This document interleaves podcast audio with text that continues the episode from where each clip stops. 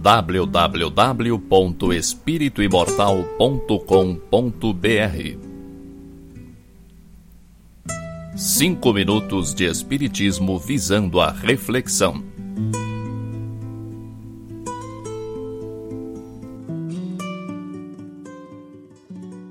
Você está contente com a sua vida sexual e afetiva?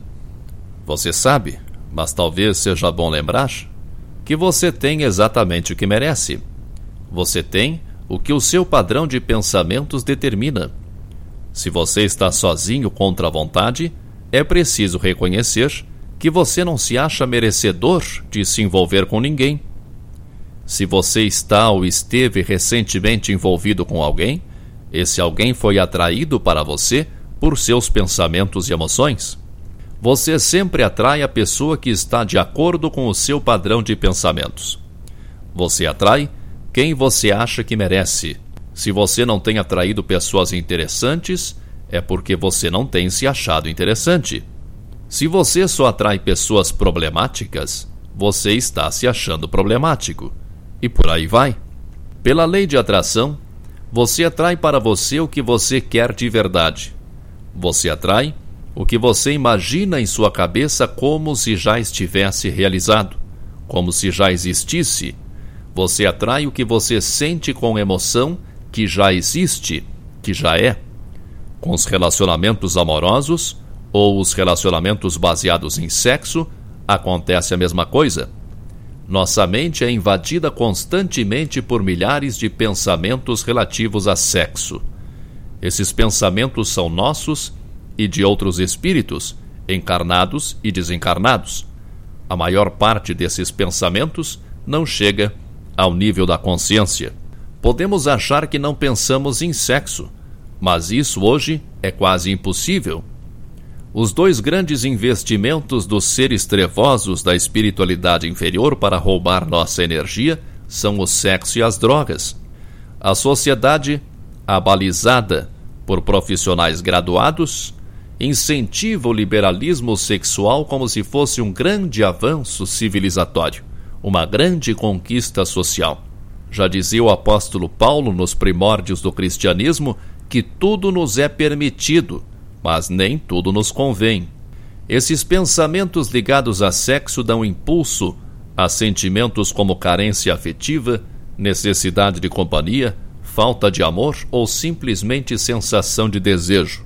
Esses pensamentos com forte carga emocional atraem outros pensamentos parecidos, e é assim que há o um encontro entre possíveis parceiros.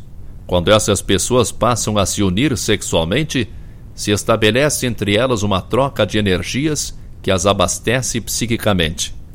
Se há o rompimento dessa relação, sem que os dois estejam de pleno acordo, ocorre uma ruptura energética que prejudica o equilíbrio emotivo do parceiro abandonado. É esse desequilíbrio emotivo, causado pelo rompimento abrupto de uma troca de energias, que ocasiona a depressão típica de um caso amoroso que chegou ao fim.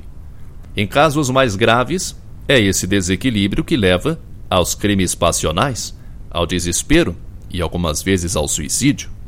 Os resultados desse rompimento repercutem no parceiro que abandonou a relação e ele terá sua parte na colheita das consequências do que venha a acontecer ao parceiro abandonado. A lei de causa e efeito pode agir nesta mesma vida ou numa próxima reencarnação.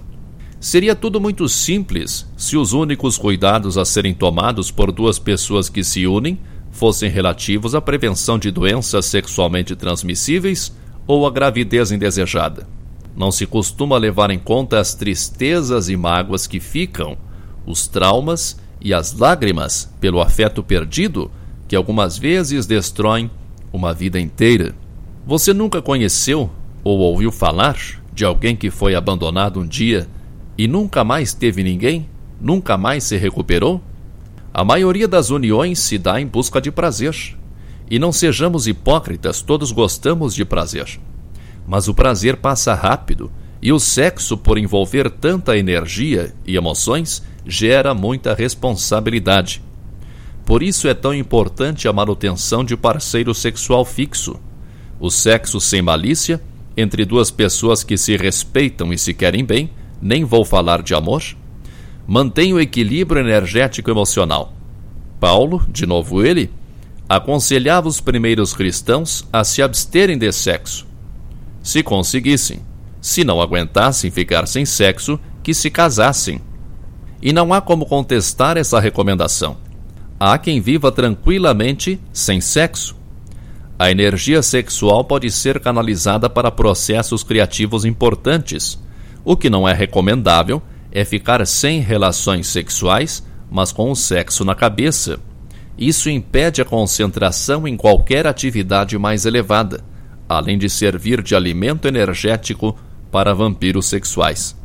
Talvez você deva repensar sobre sua vida sexual e afetiva, ou sobre a ausência dela mas tenha em mente sempre que você atrai aquilo que você acha que merece.